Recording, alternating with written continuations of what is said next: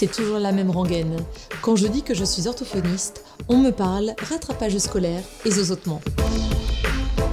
Avec OrthoPower, je vous propose de rencontrer des orthophonistes du quotidien, inspirés et inspirants, qui rendent notre métier si passionnant et tellement varié. Je suis Lucie Cambré, orthophoniste et cofondatrice de SoSpeech, des orthos qui se forment autrement. Dans cet épisode, Rachel nous parle de la prise en soins orthophoniques d'enfants atteints de mucoviscidose. On associe communément cette maladie à des difficultés respiratoires. On méconnaît par contre souvent que la dynamique digestive peut être contrariée chez ces patients. L'orthophonie sera alors indiquée en raison de la présence éventuelle de troubles de l'oralité alimentaire. On verra également dans cet épisode combien le travail en interdisciplinarité avec les diététiciens, entre autres, est primordial dans l'accompagnement de ces patients. Bonjour Rachel. Bonjour Lucie. Je suis ravie de t'accueillir sur le podcast OrthoPower, consacré aujourd'hui à la mucoviscidose. Merci de m'avoir euh, invité. Je suis ravie également pour parler d'un sujet euh, peu connu, je pense. Tout à fait. Et c'est même toi qui m'avais proposé euh, de consacrer un épisode de ce podcast à la mucoviscidose parce que je t'avoue que je ne savais pas que les orthophonistes étaient amenés à prendre en soin des patients porteurs ou atteints de mucoviscidose. Est-ce que tu peux nous en dire davantage, Rachel? Alors rassure-toi, je pense qu'il y a peut-être deux, trois ans, je ne savais pas non plus. Bon, bah, ça va alors. donc voilà, c'est vraiment euh, quelque chose qui est de, de très peu euh, étudié déjà.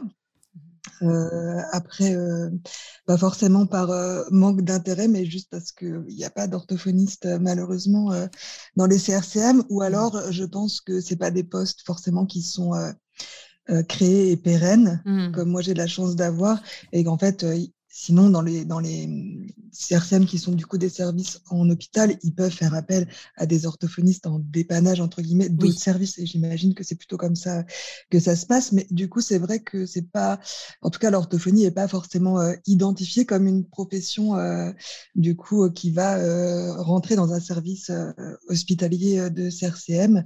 Alors, il y a aussi des, des psychologues, des diététiciens, diététiciennes, mmh. pardon, kinés, mmh infirmiers médecin évidemment et donc voilà il n'y a pas encore euh, c'est pas vraiment euh, identifié pour le moment mais j'espère que ça va évoluer euh, avec le temps.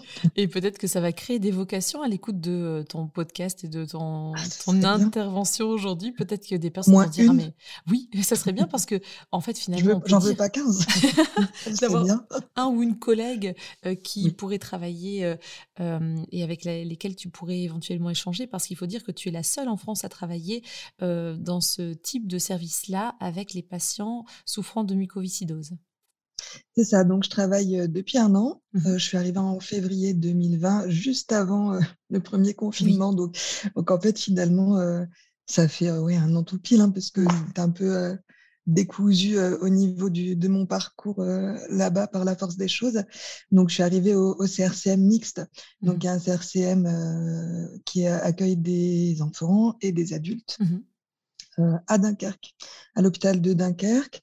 Donc, euh, d'ailleurs, alors c'était un peu euh, un concours de circonstances en fait, mmh mon arrivée là-bas, puisque comme je te disais, je savais absolument pas le lien entre orthophonie et mucoviscidose. la mucoviscidose, déjà, c'est une maladie que je connaissais pas très bien. Bah fait, à part pour moi des problèmes respiratoires bêtement, mmh mais voilà, sans que ce soit très. Euh, j'ai jamais fouillé euh, spécialement euh, ce, domaine-là que je ne connaissais pas.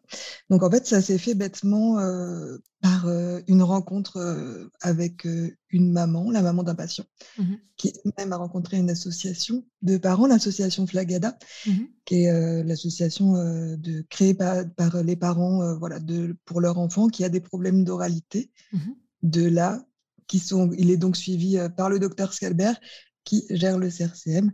Mmh. De là, du coup, ils m'ont mis en contact en disant, mais tiens, il me semble qu'elle cherche euh, un ou une orthophoniste euh, par rapport à l'oralité, ce serait bien. Eux-mêmes étaient sensibilisés par rapport aux difficultés de leur enfant.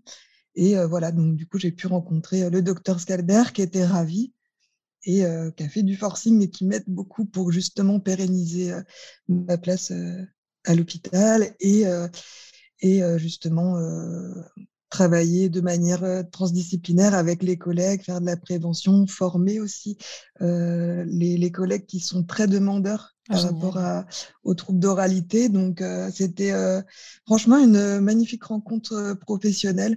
Je pense que je lui dois beaucoup encore maintenant parce que c'est un, un, grand soutien pour moi et voilà, donc ça s'est fait vraiment euh, par hasard. Mmh c'est euh, au détour d'une discussion avec une maman, euh, cette association voilà, que, que j'ai pu rencontrer aussi et, échanger par rapport aux troubles d'oralité. donc, bah, des belles personnes que j'ai mmh pu ah, rencontrer. du coup, j'ai eu beaucoup de chance. Oui, parce que ça, ça, crée une ambiance de travail aussi qui doit être assez, assez dynamique, porteuse et puis accompagnante dans une pathologie que tu, connais, tu méconnaissais finalement. C'est ça, c'est ça. Mmh. Mes collègues, du coup, me font toujours des petits cours, hein, des petits récapitulatifs, parce que bah, voilà, je ne connaissais pas du tout, y compris le docteur Scalbert, qui des fois prend un peu de temps pour me réexpliquer en me disant Tu te rappelles, dans la mucoviscidose, il y a ça, ça, ça. Enfin, justement. Euh, est-ce que tu serais d'accord de nous dire qu'est-ce qui fait la particularité de cette maladie, en fait, et en quoi on peut être amené à, à faire de l'orthophonie, à ce que les patients fassent de l'orthophonie? Alors du coup, la, mucoviscidose, c'est une maladie génétique, mmh héréditaire, qui touche quand même 6700 personnes en France. Ah Donc euh, c'est voilà quand même impressionnant. Je ne pensais pas qu'il y avait autant euh, de personnes euh, porteuses de cette maladie. En fait, ça hum, crée des sécrétions visqueuses, mmh du mucus, mmh. du coup épais, qui va se du coup coller autour de différents organes, notamment les poumons, d'où les troubles respiratoires. Donc ça, voilà, c'est peut-être la, chose qu'on connaît le, le mieux, mmh mais aussi le pancréas. Et il y a ah des troubles digestifs qui vont être euh, associés. D'accord, je ne connaissais pas du tout ces troubles digestifs. Voilà. Il y a des douleurs abdominales, ah oui. en fait, souvent. Après des épisodes de diarrhée, de constipation, donc voilà, comme des, des douleurs. une fatigue chronique, ça, bien évidemment. Et il y a beaucoup de pression justement autour de la prise de poids parce que c'est ah des, des personnes qui ont un organisme qui va justement consommer beaucoup, beaucoup.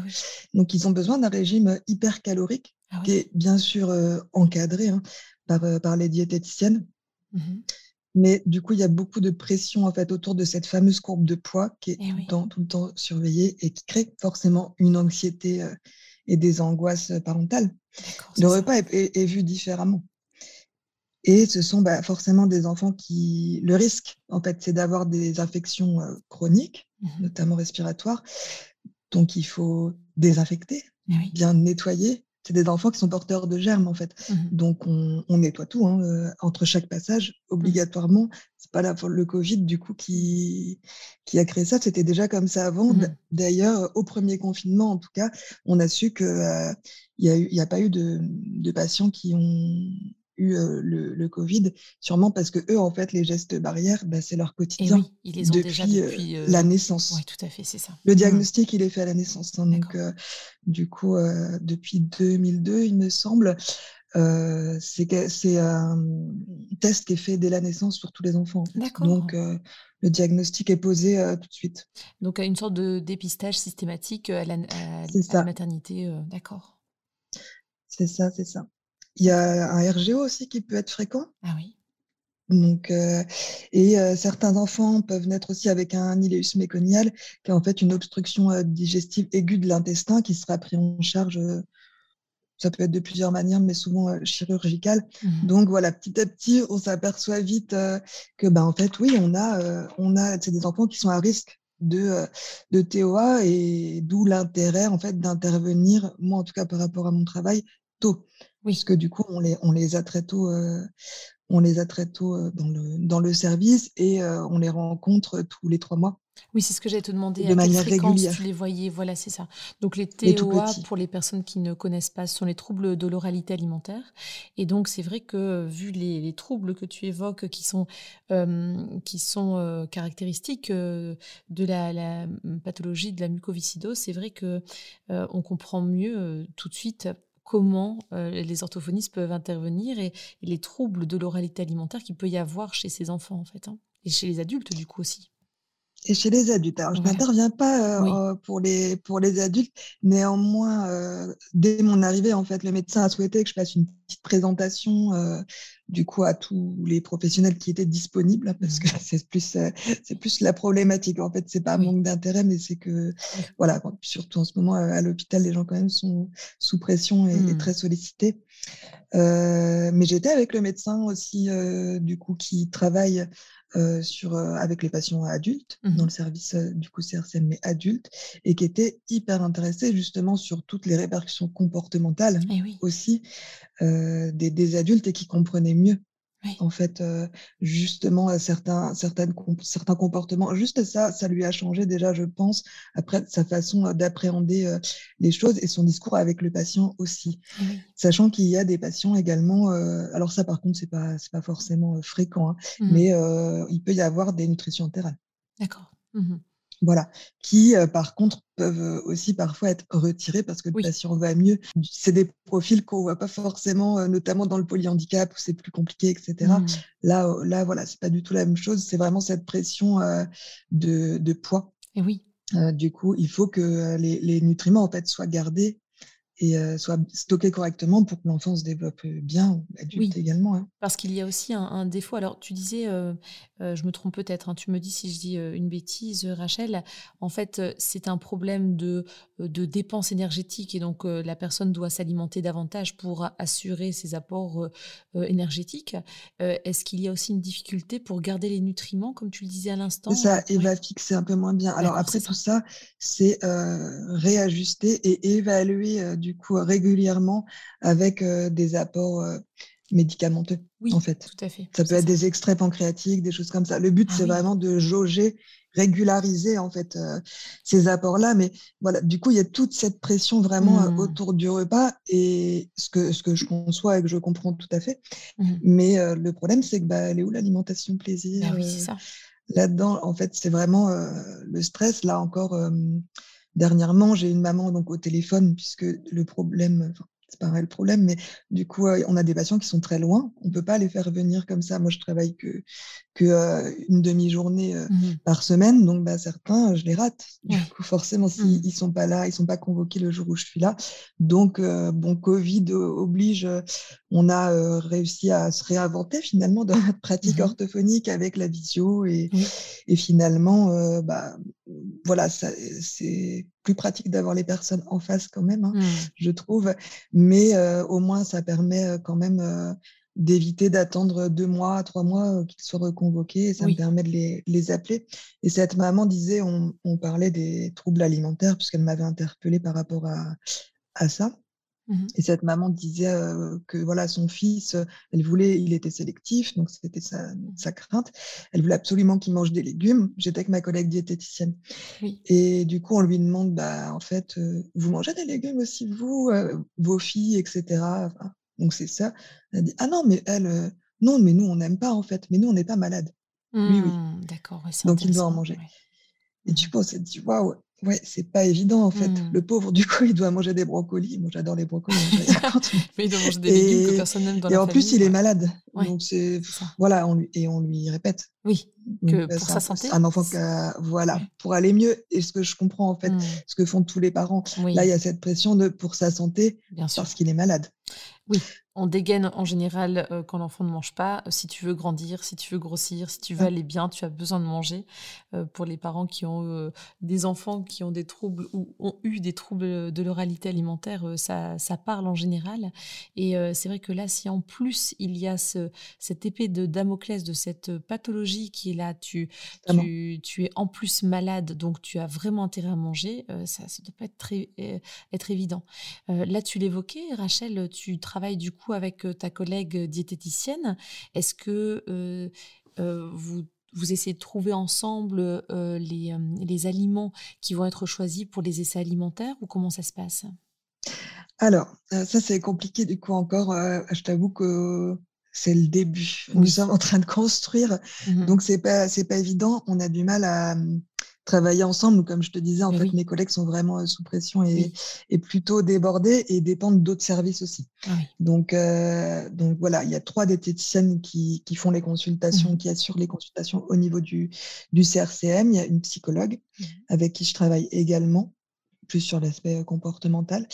il y a aussi une éducatrice sportive, ah plusieurs kinés qui, sont, qui sont là donc, et qui sont aussi très intéressés parce que eux, ils ont plutôt des sollicitations bah, qui peuvent être un peu négatives au niveau de la sphère orale. Donc, ça nous ah permet d'en parler. Bah, ils, vont travailler hein, au niveau des expectorations, etc., justement par rapport à ce mucus. Hein. Mmh. c'est des enfants qui vont avoir aussi des prélèvements pharyngés. Oui.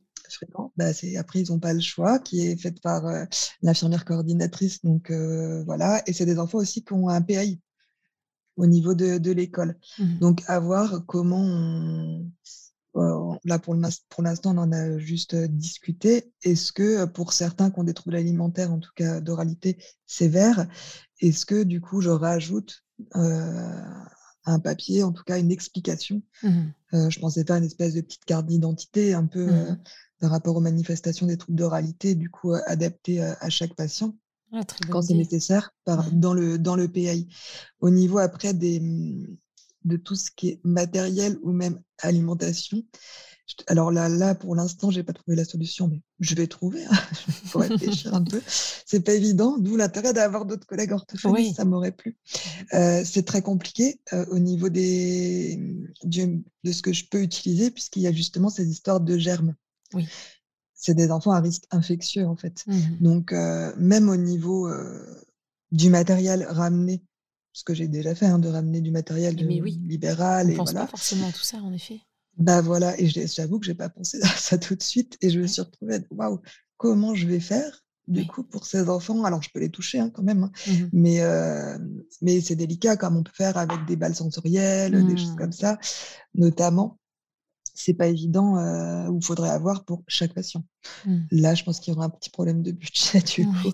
donc, euh, donc en fait, on a décidé euh, que mon travail, il serait déjà beaucoup basé sur la prévention. Mmh on a créé un parcours oralité, là déjà qui a démarré l'année dernière en fait, avec l'infirmière coordinatrice aussi, mais qui coordonne vraiment les CRCM du, du Nord. Mmh et le but, justement, c'est de suivre dans, ce parcours-là les enfants dès la naissance jusqu'aux trois ans, en tout cas, pour voir un petit peu tout ce qui est développement, oralité primaire, secondaire, la diversification, comment ça va se passer, et, être vraiment accompagner les parents mmh qui sont quand même un peu éprouvés déjà par le, le diagnostic, et plus voilà ce stress du poids il y a une ah maman qui disait bah, Ah non, mais mon fils, je suis pas trop stressée, ça va, mon fils, je le pèse toutes les semaines.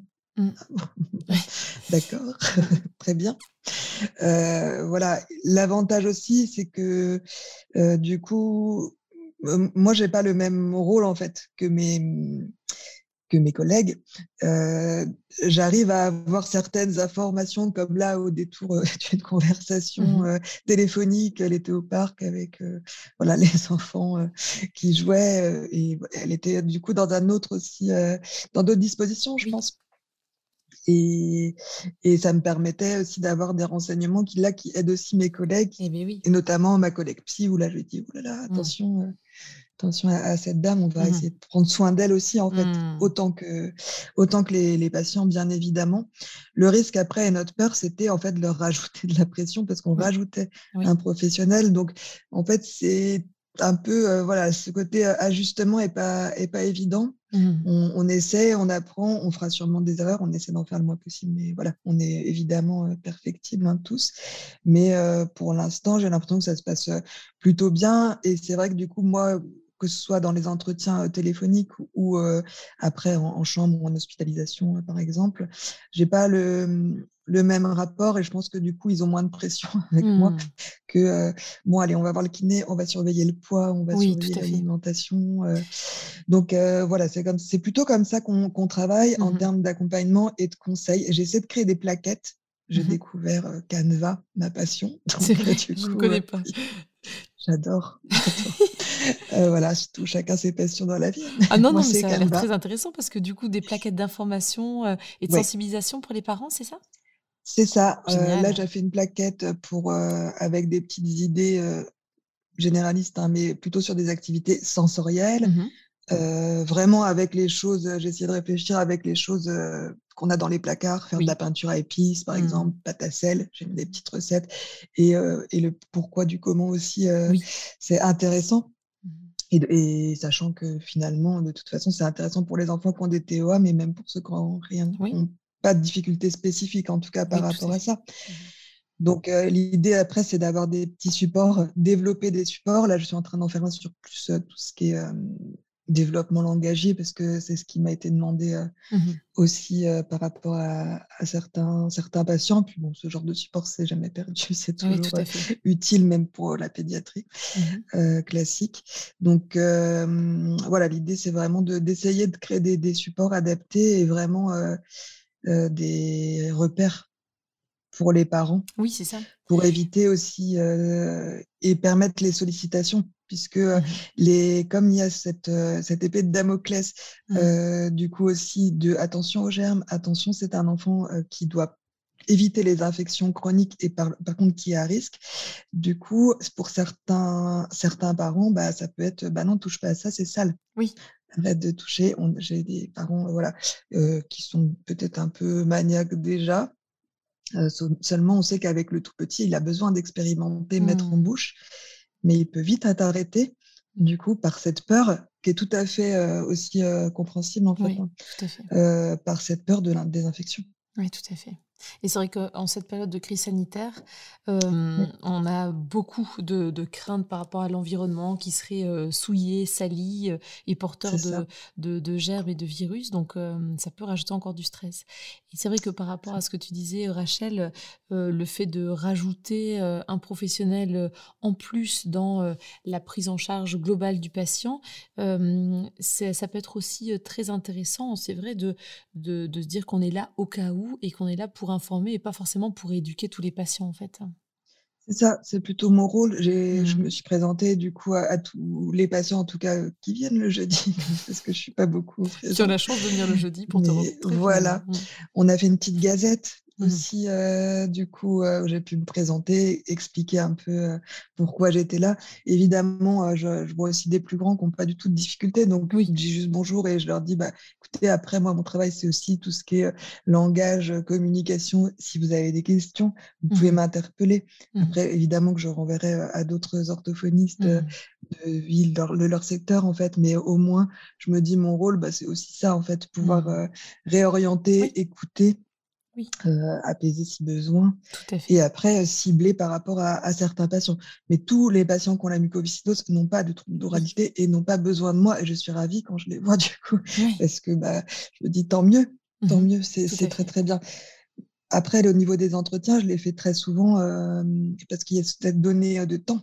En fait, les patients sont convoqués déjà sur une demi-journée. Mmh c'est la course. Donc la question était comment rajouter un professionnel alors que déjà, en termes de, temps, ils sont convoqués à 13h30, enfin bon, après ça, s'enchaîne, et on ne peut pas avoir du mmh. retard. Mmh euh, C'était pas possible. Donc on a décidé euh, que j'allais faire les entretiens avec euh, un, autre collègue tout simplement. Mmh Donc en général, c'est soit diététicienne, on est très complémentaires, soit psychologue aussi, euh, selon les patients, en fait, puisque mes collègues les connaissent très bien, c'est des gens après qui voient en fait euh, évoluer toute la vie. Ça, c'est intéressant, euh, c'est intéressant aussi hein, de voir. Dans du coup, moi, je suis sur le secteur enfant, donc en tout cas, mmh du nouveau-né euh, jusqu'à l'adolescent. Oui, l'adolescence, oui, tout à fait. C'est ça. Donc, donc c'est, intéressant. Ça m'arrive aussi de faire des entretiens avec l'éducatrice sportive.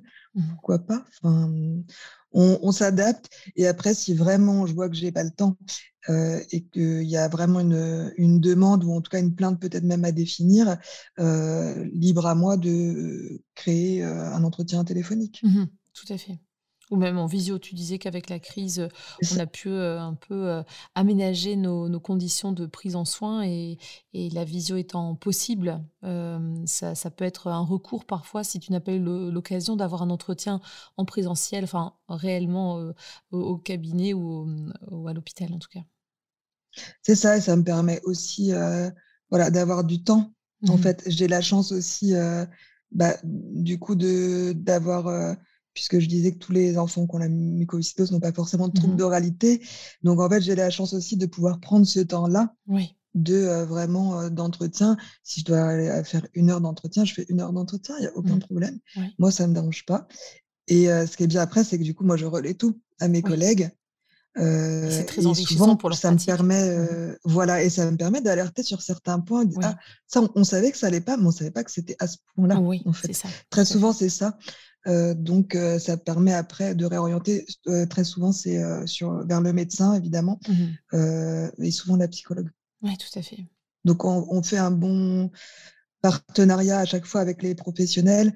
et du coup, bah, c'est vrai que moi, si je suis venue aussi à l'hôpital, c'était pour ça, pour le mmh travail en équipe.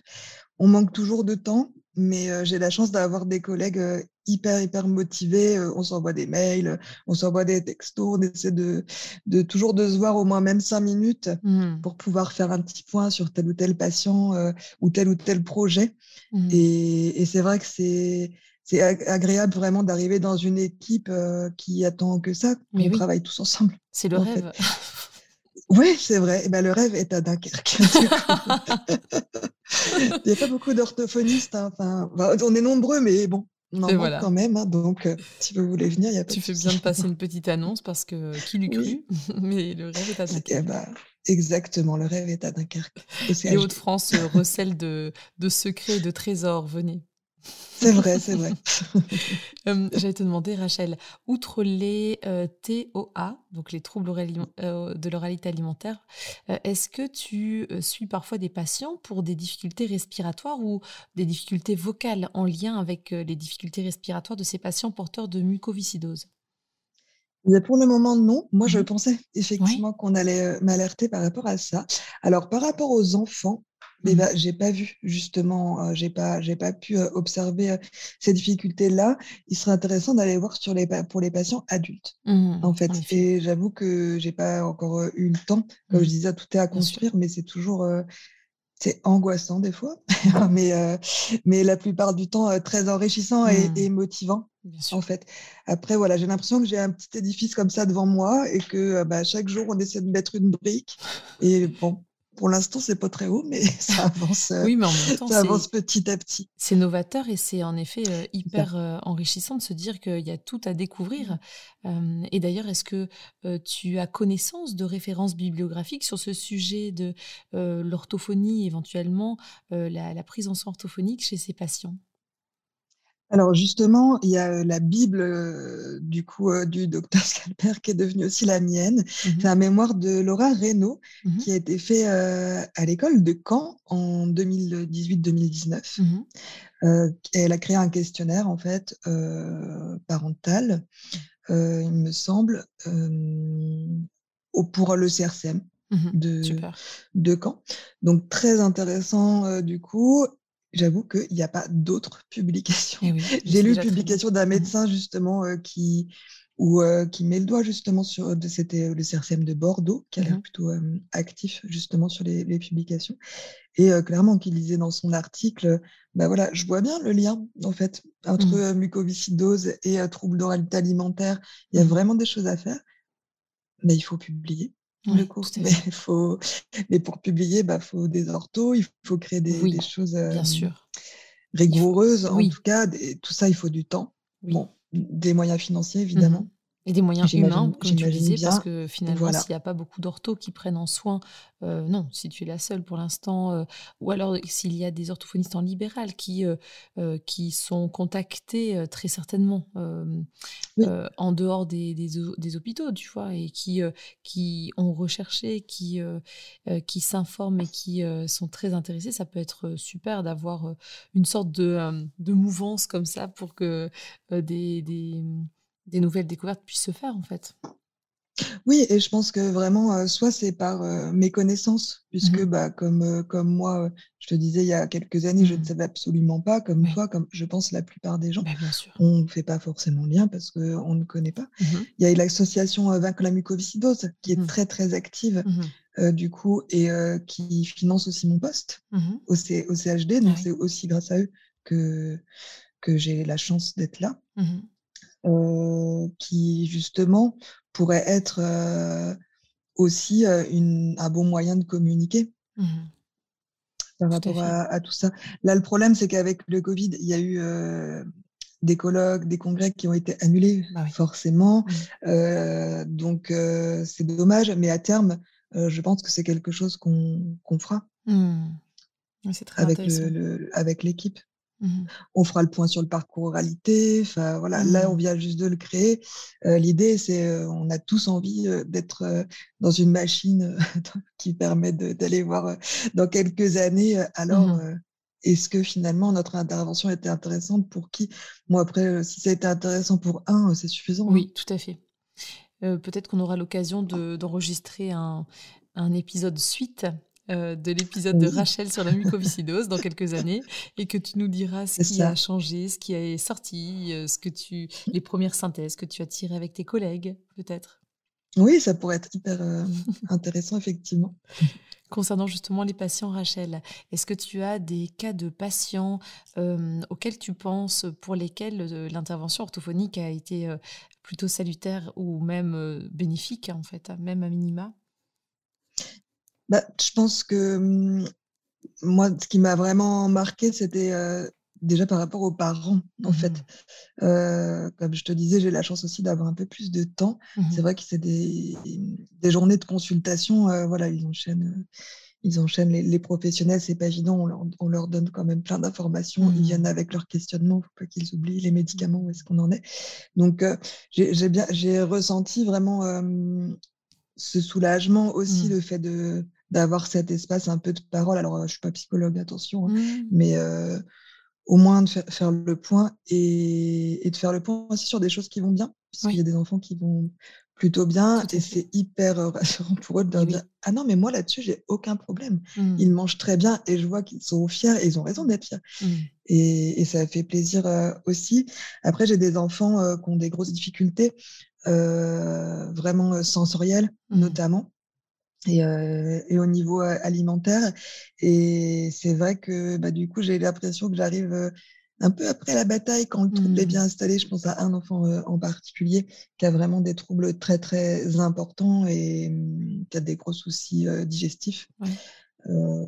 Ont été jusqu'à l'occlusion. Hein, donc, donc, avec un, vécu douloureux de RGO, plus là, et, et, digestif. Et là, du coup, bah oui, je me dis, vaut mieux c'est toujours mieux que rien, mais mmh. j'aurais bien aimé le voir petit et pouvoir accompagner les, parents. Donc là, c'est plus compliqué et en même temps, bah, ça, on a, ça permet aussi, mon arrivée a permis aussi un peu de se focaliser là-dessus parce que là, c'était, c'était vraiment essentiel mmh dans tout son développement, en fait, y compris le développement langagier, bien évidemment. oui, tout à fait.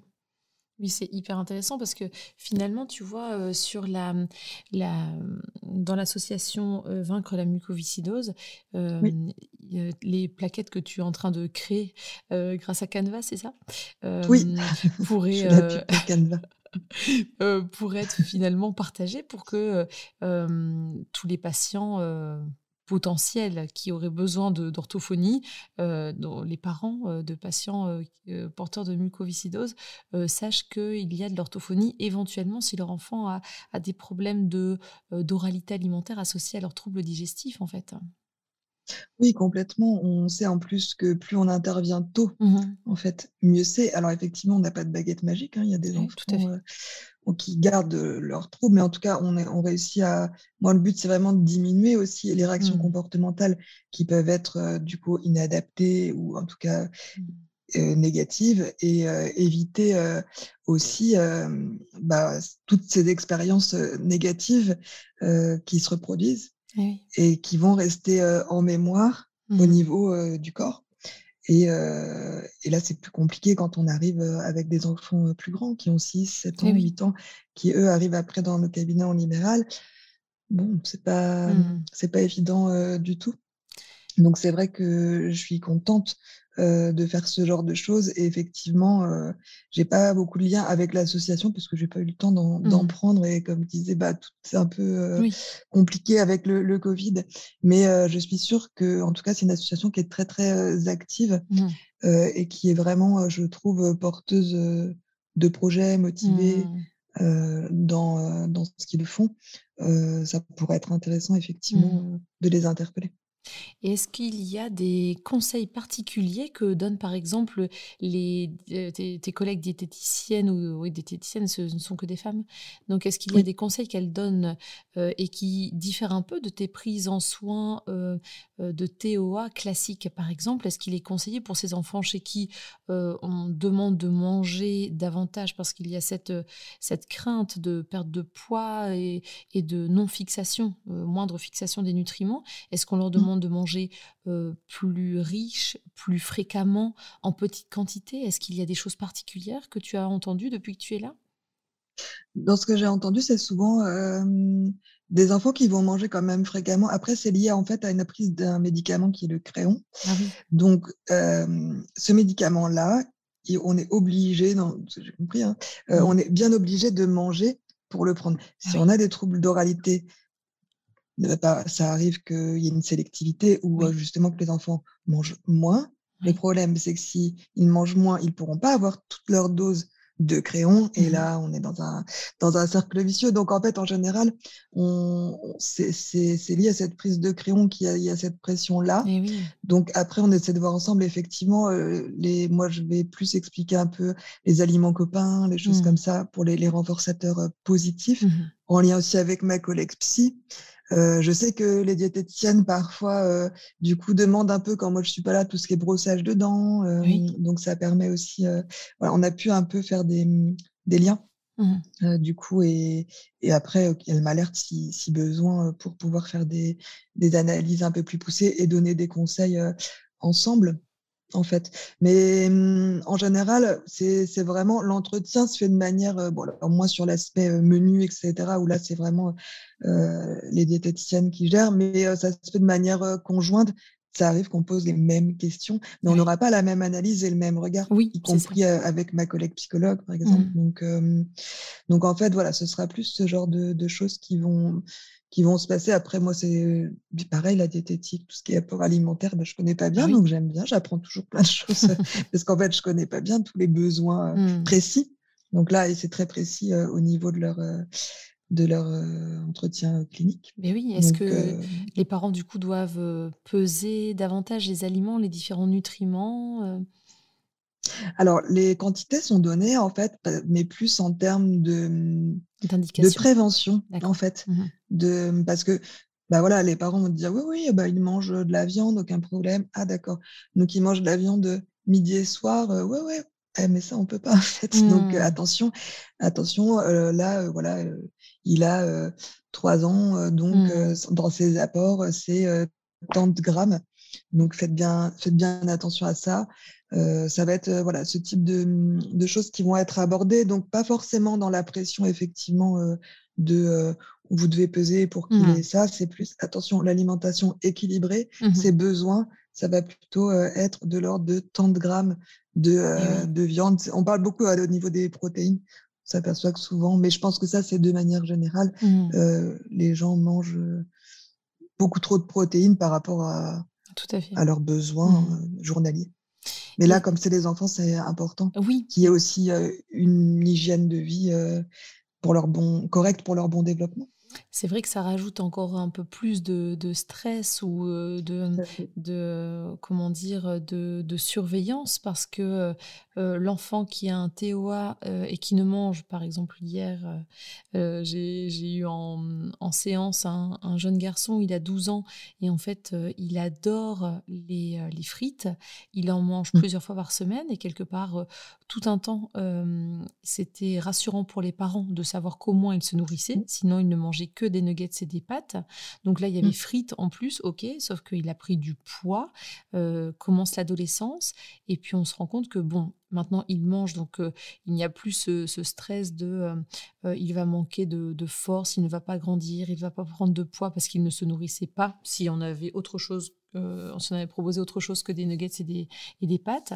Néanmoins, là, si en plus il y a la maladie qui fait que on doit absolument avoir des, apports qui sont, on est d'accord, pour tout le monde. Hein. On préfère qu'il y ait suffisamment de protéines, de légumes, de féculents, éventuellement des laitages, enfin bref. Mais là, du coup, ça, ça cristallise encore plus la nutrition dans ce cas-là.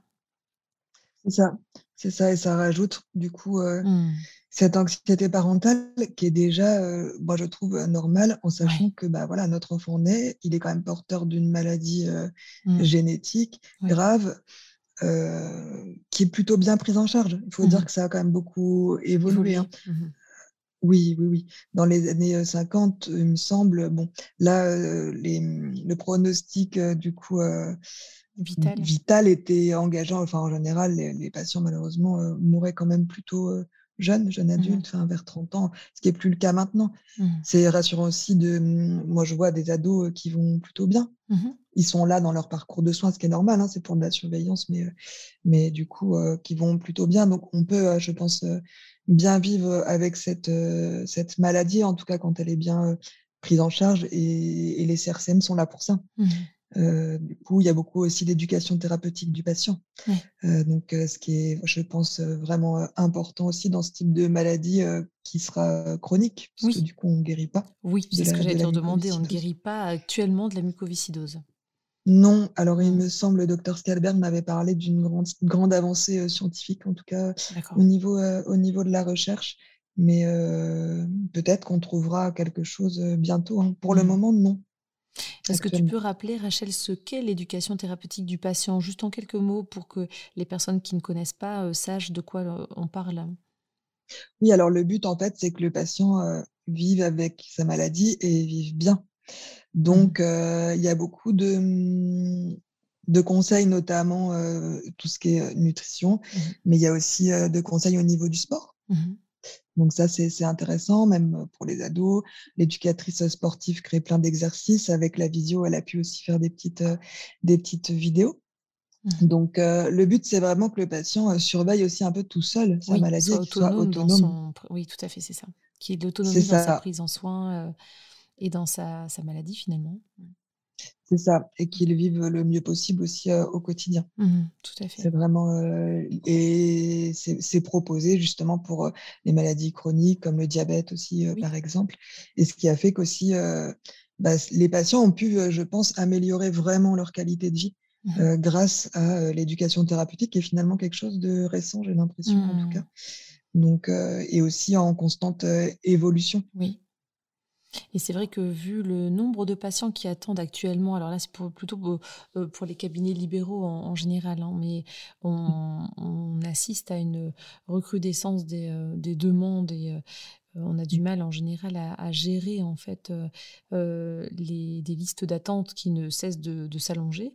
L'éducation thérapeutique du patient, ça, mériterait peut-être d'y consacrer un épisode de podcast parce que quand on rend le patient autonome par rapport à ses, sa plainte, sa maladie, ses troubles, et que on le conseille, on, arrive à l'accompagner, mais pour qu'il soit autonome et qu'il aille mieux, eh ben, en général, c'est plutôt assez bénéfique et, salutaire, en fait, porteur d'espoir pour euh, cette, euh, cette, organisation de, de, de, soins, en fait, hein, la prise en soin. Bah pour moi, c'est vraiment, j'imagine, après euh, l'avenir, c'est vraiment l'éducation thérapeutique du mmh. patient et la prévention. Je mmh pense que c'est là-dessus qu'on doit, mmh on doit miser, entre guillemets, pour améliorer justement la, prise en soin. Tout à fait. Bah, tu vois, ça me fait penser, euh, je faisais de la prévention euh, parce qu'on peut rappeler que ça fait vraiment partie des champs d'action des orthophonistes. C'est à, la fois la prévention, le diagnostic et la rééducation des troubles de la communication, du langage, de la parole, de mmh. la déglutition, tout ça. Euh, en tout cas, la prévention, ça fait vraiment partie de nos, nos, nos, champs de compétences. et quand j'ai commencé à, à donner des, des, petites actions de prévention au niveau de la voix, comme ça arrive à de nombreux orthophonistes dans différents domaines, des participants m'avaient dit Mais pourquoi vous nous donnez des conseils pour éviter de voir l'orthophoniste? Vraiment, ça, va à l'encontre de votre exercice professionnel parce que finalement, ce sont des, des patients que vous n'avez pas après.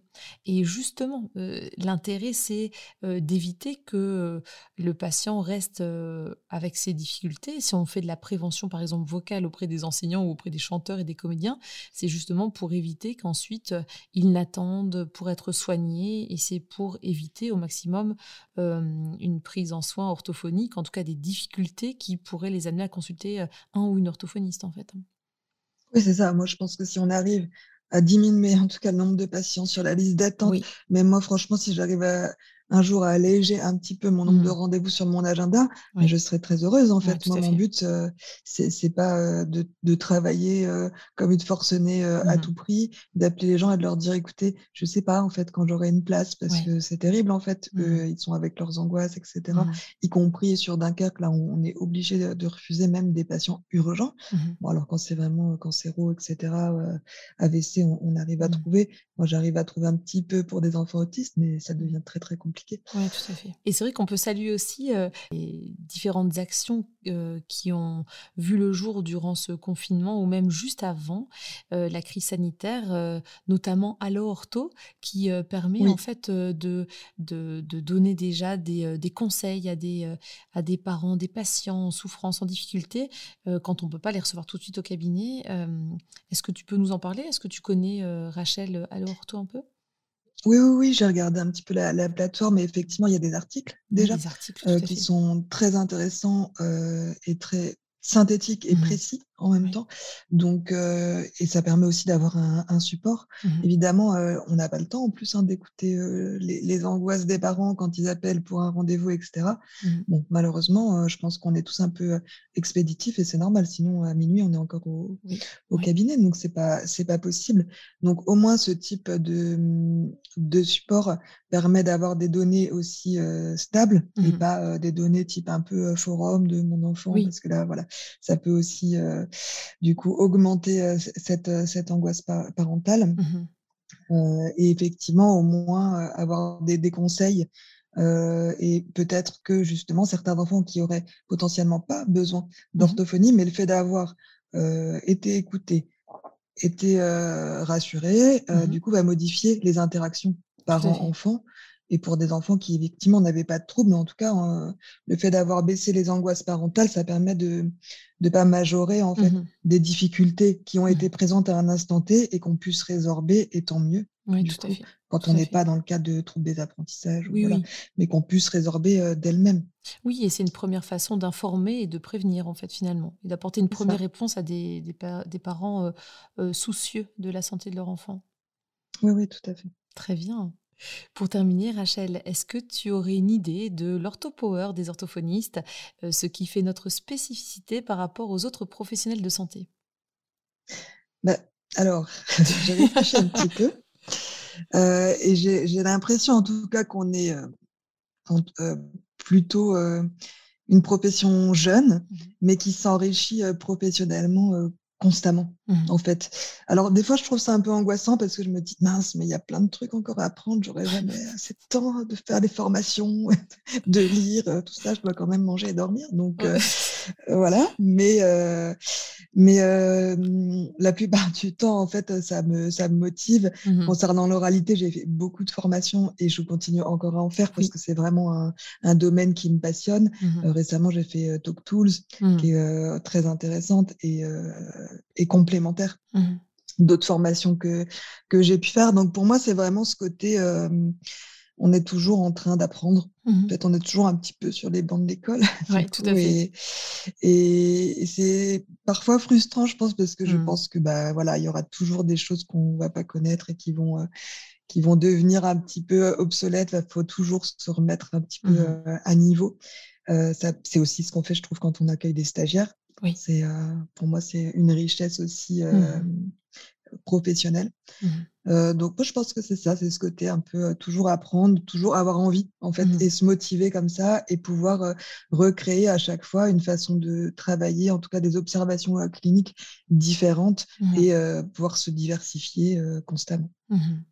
Très bien, je suis tout à fait d'accord avec toi. C'est vrai que plus on essaie d'en apprendre, plus on se rend compte qu'on ne sait pas, en fait, en gros. Euh, et donc parfois, ça peut être angoissant de se dire, bah, en fait, j'ai pas fini. Mais quelque part, c'est très encourageant aussi parce que on reste pas sur nos acquis, en fait. Oui, il faut le voir de manière positive. Mais c'est vrai que des fois, je me suis dit, oh, pourquoi j'ai voulu regarder ça? Ça a l'air super intéressant, mais je vais mettre des mois et des mois, en fait, à, comprendre déjà les fondements. Mais, euh, mais non, je pense que c'est vraiment euh, une chance euh, dans, dans, notre métier et je pense que c'est rare aussi. Ce mmh. C'est pas le cas de toutes les professions. Donc, on, c'est vraiment, on a une richesse professionnelle mmh. qui est très, très importante. Donc, mmh. c'est vraiment, comme tu disais, toujours encourageant pour le quotidien. Mmh tout à fait. Et c'est vrai que pour rebondir sur ce que tu disais à l'instant, Rachel, quelques épisodes Ortho Power X ont été enregistrés et c'est vrai que la plupart des autres professionnels de santé que j'ai interviewés m'ont fait part de leur de cette spécificité et de leur euh, étonnement par rapport, euh, ou de leur surprise, euh, ou, mmh, par rapport au métier d'orthophoniste qu'ils apprennent à découvrir au travers d'interactions avec des orthophonistes de leur, de leur ville ou avec lesquels ils ont des échanges par rapport à des patients en commun. À chaque fois, ce qui ressort de notre entretien, c'est vous êtes quand même une profession assez pluridisciplinaire finalement, vu le, le, nombre de pathologies et de troubles que vous prenez en soin. Et en plus, il y a cette euh, euh, motivation et ce, dynamisme à toujours vous former et à vous tenir au courant de, de, ce qui se fait. Donc en effet, je pense que ce qu'on ressent de l'intérieur de cette communauté d'orthophonistes, ça fait un peu sectaire, mais euh, ce qu'on ressent est aussi ressenti par les professionnels de santé qui, en tout cas, ceux, c'est une toute petite part, mais en tout cas ceux avec lesquels j'ai déjà eu l'occasion d'échanger. Oui, très souvent, on a, encore, dans les dans nos appels, même les patients qui mmh disent: «Mais je savais pas que vous faisiez ça, en fait. Moi, je croyais que l'orthophonie, c'était, là, j'ai eu un appel pour, justement anosmie, agueusie, donc mon premier bilan à faire, je suis ravie. J'ai fait la formation, du coup, de Véronique Leland, donc mmh j'étais contente de pouvoir mettre en application. Et voilà, la personne me dit: «Ah non, mais moi, en fait, je savais pas du tout que vous faisiez ça. Je pensais que l'orthophonie, c'était le langage. Bah oui, vous avez raison. Aussi. En fait, c'est effectivement le langage. Mais vous savez, on est sur toute la sphère ORL. Donc, en fait, on est vraiment concerné.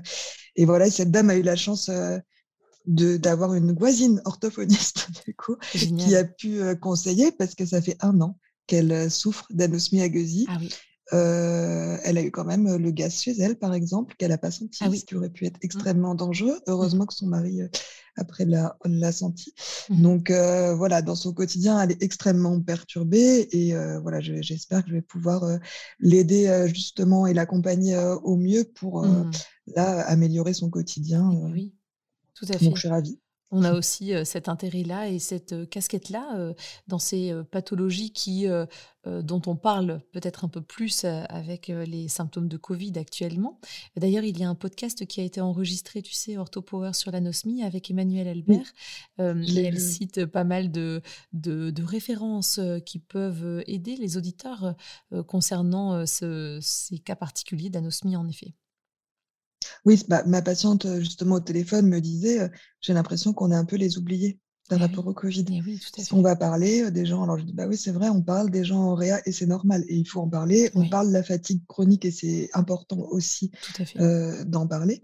Mais c'est vrai qu'on là, ça commence à se développer. Hein, mmh mais voilà, elle, ça fait un an puisqu'elle a eu le Covid vraiment en mars, quoi, donc vraiment rapidement. Oui du coup, c'était pas évident parce que c'était pas forcément ce qui était mis en avant. Et pour mmh autant, je pense que ça a des gros impacts sur la vie quotidienne et le moral. parce que franchement, manger en sentant peu le goût, voire en ayant des goûts différents, qui peuvent être notamment dégoûtants, quoi, mmh concrètement, mmh c'est terrible. Cette dame-là me disait qu'elle ne mangeait plus. Mais là, elle est enceinte, donc elle doit manger, donc elle se force. Donc elle se force. On en est là. tout à fait. Oui. Donc ça paraît rien, mais en fait, c'est tout parce que ça touche l'alimentation. On l'a vu aussi avec Emmanuel, l'émotionnel, le, le, le, fait de pouvoir euh, gérer euh, euh, les anxiétés, puisque parfois il nous arrive de, d'avoir des odeurs rassurantes que, dont on n'a même pas conscience et si on les a plus, ça fait partie de toute une dynamique émotionnelle à, à laquelle on n'a plus accès. Et en effet, tout ce qui est plus comme sentir si quelque chose brûle ou euh, enfin quelque chose qui est périmé. Tout à fait. Du coup, ouais. c'est. Elle me disait aussi ça lui, ça lui vraiment tordait les tripes parce que elle a le moment où elle donne le bain à son fils. qui est un moment privilégié, du coup, mmh qui est sympa. Elle ne supporte plus l'odeur du gel douche. Ah Donc, elle essaie de le faire en apnée. Du coup, elle est hyper tendue, alors qu'à la base, c'est peut-être un des meilleurs moments de sa journée, en fait. Oui, tout à fait. Donc, c'est triste. C'est triste. Et forcément, du coup, bah, ça modifie ses interactions. Alors, je pense qu'elle fait tout hein, pour que mmh. ça se passe bien, etc. C'est sûr, mais elle est tendue. Enfin, son enfant, mmh. il le sent. Eh Donc, voilà, on ne se rend pas compte, mais les répercussions au quotidien sont énormes. Tout à fait. Et c'est vrai que Emmanuel nous, nous rappelait que ça reviendra on ne sait pas quand, parce que ça peut sembler très long au bout d'un an de, troubles anosmiques. Euh, ça reviendra. Euh, il y a juste à stimuler pour que euh, ça, puisse être compensé le plus, le plus efficacement possible, en fait, hein, finalement. Mm. C'est ça, travailler l'olfaction après, travailler la mémoire aussi, mmh. du coup, sensorielle. Tout à fait. parce qu'elle n'est pas atteinte, elle est toujours là. Ça. Donc, ça reste quand même un pilier mmh important de la rééducation aussi. D'où de nouveau l'importance de l'information. Bah, parce que cette dame, quand tu, tu l'as déjà reçue, c'est ça? Non, non, je la vois la hein. semaine prochaine. Oui.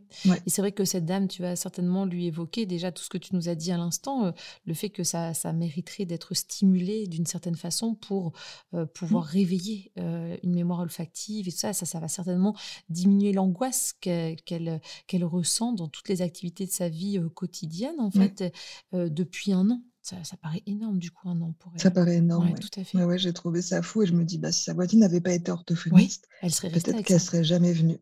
Mmh. Oui, tout à fait. Par manque d'informations. Oui, fait, tout, tout à fait, c'est ça. Donc tu fais très bien de l'évoquer ici et puis merci un tout grand merci, Rachel, pour. Euh, ça, c'est un belgicisme, il me semble. un tout ça grand merci. pas. Je suis pas très loin de la Belgique, ça me dérange pas. Parfois, j'ai des petits belgicismes qui, qui s'échappent. Euh, c'est suite à mes années d'études en Belgique. Ah oui, euh, je me suis doutée. Oui. un immense merci pour cette, cet entretien, Rachel, qui nous a permis d'en savoir davantage sur la mucoviscidose, pathologie méconnue, c'est vrai. Le lien avec l'orthophonie ne me semblait pas du tout facilement fait. Donc merci beaucoup parce que c'était hyper intéressant et je suis sûre que ça va intéresser pas mal d'auditeurs. Bah merci à toi en tout cas, bah, j'étais ravie de pouvoir en parler et c'est vrai que je suis passionnée par mon travail à l'hôpital. Mmh et grâce vraiment à mes collègues aussi, hein, je suis passionnée par mmh mon travail, mais j'ai la chance d'être vraiment dans mmh. une équipe motivée et dynamique. Et mmh, du coup, je suis ravie de pouvoir les saluer ici, en parler ah et, et peut-être créer des vocations, en moins une un collègue, euh, un collègue en France, ça serait bien. Est-ce que tu serais d'accord, Rachel, que je laisse euh, un moyen de te contacter sous cet épisode pour que les personnes intéressées chez qui tu, tu auras euh, créé cette vocation et cette envie de s'intéresser et de, de, se former davantage, peut-être ou juste de te contacter, puissent, puissent j'ai fait plusieurs phrases en même temps, mais en, en, tout cas, ces personnes puissent te contacter pour, pour entrer en lien avec toi. Oui, avec plaisir. Super. Avec plaisir, même si bon, euh, ils vont pas très forcément travailler en CERSEM, mais je me dis juste, euh, voilà, garder du lien. Moi, je me dis toujours à plusieurs cerveaux, on est toujours plus, bah, plus, plus performant, plus compétent. performant, merci. bah, c'est ça. Donc, euh, même ça peut être juste, voilà, pour échanger ensemble, mmh. même autour d'un patient, mmh. éventuellement. Tout à fait. Mais je pense que J'aurais besoin des fois d'avoir d'un soutien des collègues. Oui, tout à fait, je comprends. Oui, donc euh, euh, l'appel est passé, le message est passé. Merci. Bonne continuation, Rachel. Merci beaucoup. Merci beaucoup, ici. À bientôt. À bientôt. Voilà, j'espère que ce nouvel épisode d'OrthoPower vous a plu. Si c'est le cas, je vous invite à vous abonner sur votre plateforme de podcast favorite, d'y laisser un commentaire et une note 5 étoiles pour que notre métier soit connu et reconnu.